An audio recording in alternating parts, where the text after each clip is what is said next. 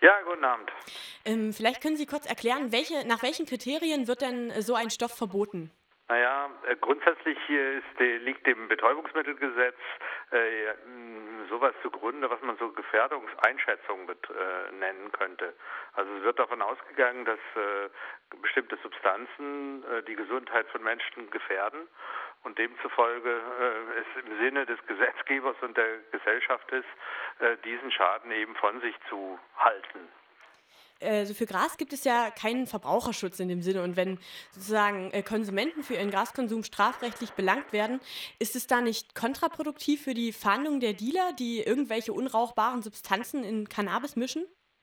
Ich glaube, dass die, die ganze Debatte immer wieder um, um die äh, Legalisierung von Cannabis immer so ganz unterschiedliche äh, Aspekte äh, betreffen. Und äh, der Verbraucherschutz ist immer das eine. Und es wird dann immer wieder konstatiert, dass man eine Legalisi würde man einer Legalisierung zustimmen, ähm, äh, der Verbraucherschutz eher gewährt wäre. Ja, das ist, da ist sicherlich auch was dran.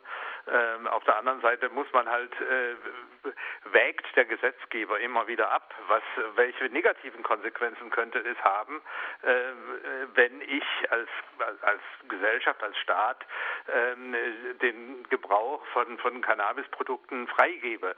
Nicht, dass man sagt, dann, dann habe ich zwar die, ein bisschen was für den Verbraucherschutz getan, wenn ich aber im Umkehrschluss eine höhere Anzahl äh, abhängiger Cannabiskonsumenten habe, habe ich auch nichts gewonnen. Also ich, es gibt ja auch noch anderes. Also ich habe äh, seit einiger Zeit ähm, gibt es ja an manchen Stellen so Kräuter und Kräutermischungen, also die mhm. ähnliche Wirkungen haben, so Spice, was ja jetzt mittlerweile verboten würde, aber auch Lava Red zum Beispiel.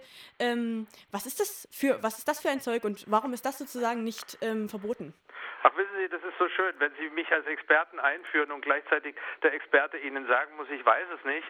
Äh, ich denke, das spricht dafür, dass momentan oder eigentlich schon immer ähm, äh, eine ganze Reihe von, von, dass dieser Markt voll ist mit Erfindung von Erfindern und, äh, und Leuten, die irgendwas entdeckt haben und die psychoaktive Substanzen in der, in der Botanik, aber teilweise auch in der Chemie entdeckt haben und natürlich der Gesetzgeber hinter diesen äh, Erfindungen in Anführungsstrichen immer wieder hinterherrennen. Also es ist in der Tat so, und das, ich bin seit 1984, äh, wenn man so will, in, in, der, äh, in, in, der Beratung und Behandlung von Cannabisabhängigen tätigen, äh, ich, ich, tätig. Ich bin schon lange mit immer wieder mit neuen Phänomenen konfrontiert.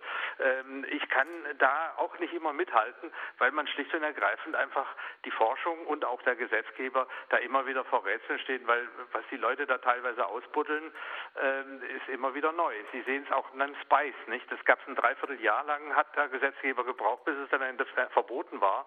Und inzwischen gibt es wieder Neues. Ah, ist zu schnelllebig, okay. Ja. Also Sie haben ja vorhin eben schon gesagt, dass es eben diese negativen äh, Aspekte der Legalisierung, ähm, kamen Sie ja schon kurz zu brechen. Was, was sind denn das für Probleme, die auftreten könnten, wenn es legalisiert ist? Also ich kann mir ja auch vorstellen, dass es dann häufiger Probleme im Straßenverkehr zum Beispiel geben könnte. Ja, also ich meine, grundsätzlich muss man natürlich dazu sagen, ich bin ja auch Wissenschaftler und ich bin Suchttherapeut. Ich hab, äh, kann Ihnen sagen, dass ich äh, in meinem Leben sehr, sehr viele cannabisabhängige Personen kennengelernt habe.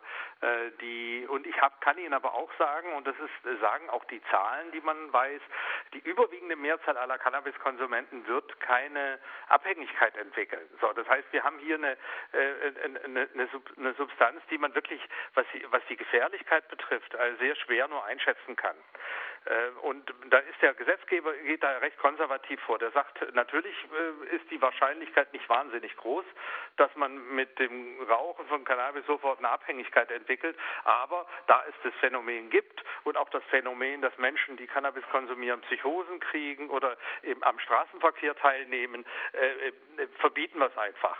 Ja, äh, das kann man gut oder auch schlecht finden. Ich persönlich bin mit dieser Lösung auch nicht unbedingt zufrieden, aber äh, es ist natürlich eine, die, wo man also eine arg viel bessere gibt es momentan, glaube ich, auch nicht. Also das, die, die, die immer überall dort, ob Sie haben Kalifornien erwähnt, äh, die Schweiz war vor fünf, sechs Jahren auch so weit, dass man äh, überlegt hat, äh, die Cannabis-Gesetzgebung zu novellieren. Die scheitern immer wieder an der, an demselben, an derselben Abwägungsfrage, nicht? Was passiert, wenn wir das dem Markt übergeben und man genauso wie man eine Schachtel Marlboro im Supermarkt kaufen kann, man Cannabis frei zugänglich hat und an der Stelle äh, bleibt es dann doch alles beim Alten.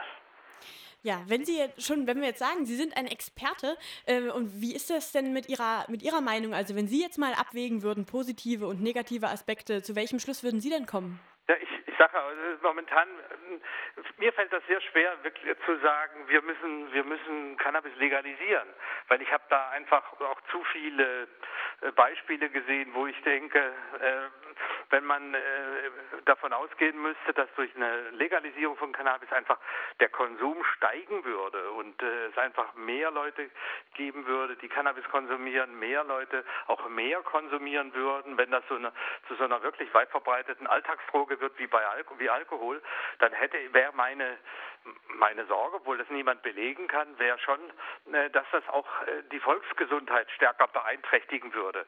Aber das sind alles so, ich bin nicht wirklich froh damit, weil man natürlich auch sagen kann, äh, es gibt so viele Leute, die psychisch im Grunde gesund sind und denen wird so ein gelegentlicher Konsum von Cannabis nicht schaden. Das weiß man auch aus der Forschung. Aber äh, daraus dann abzuleiten, äh, man kann das auch freigeben. Man müsste es im Grunde freigeben für gesunde Menschen, die keine Chance haben, eine Abhängigkeit zu entwickeln äh, und, und für die, die, sagen wir mal, ein riskantes Persönlichkeitsprofil haben, äh, für die müsste man es verbieten. Aber das geht natürlich nicht. Es gibt nur entweder eine Legalisierung oder es gibt eben eine äh, äh strafrechtliche Verfolgung. Aber ich meine, wenn man jetzt zum Beispiel mal guckt, äh, prozentual gibt es ja in, in Deutschland sogar mehr Kiffer sozusagen als in den Niederlanden. Wird dieser Reiz zu kiffen vielleicht durch die Illegalität nicht, nicht bestärkt? Naja, dann, dann wäre es ja in, hätten sie ja in Schweden noch mehr Cannabiskonsumenten wie, wie in Deutschland. Das äh, kann auch nicht sein. Also in Skandinavien äh, haben die ein viel, viel stärkeres Cannabis, äh, auch eine, die Rechtspraxis in den skandinavischen Ländern ist ja wesentlich härter als in Deutschland. Äh, das kann, so einfach ist das alles nicht. Ähm, ähm, wie das in Holland, äh, Zahlen in Holland, also man kann davon ausgehen, dass es kaum Unterschiede gibt zwischen Holland und, und Deutschland, wobei man auch da dazu sagen muss, wenn wir von Holland reden, ähm, äh, gibt es auch erhebliche Unterschiede, ob ich im holländischen Friesland mich bewege und dort versuche, Cannabis zu kaufen oder in Amsterdam. Nicht? Sie werden im holländischen Friesland viel, viel mehr Probleme haben, irgendwo was aufzutreiben, während dann in Amsterdam an jeder Ecke ein Coffeeshop steht. Also das ist auch mit dem Holland auch nicht ganz so einfach. Da gibt es eigentlich nur so diese wenigen großen Städtchen, wo, wo man Cannabis relativ frei äh, erhält.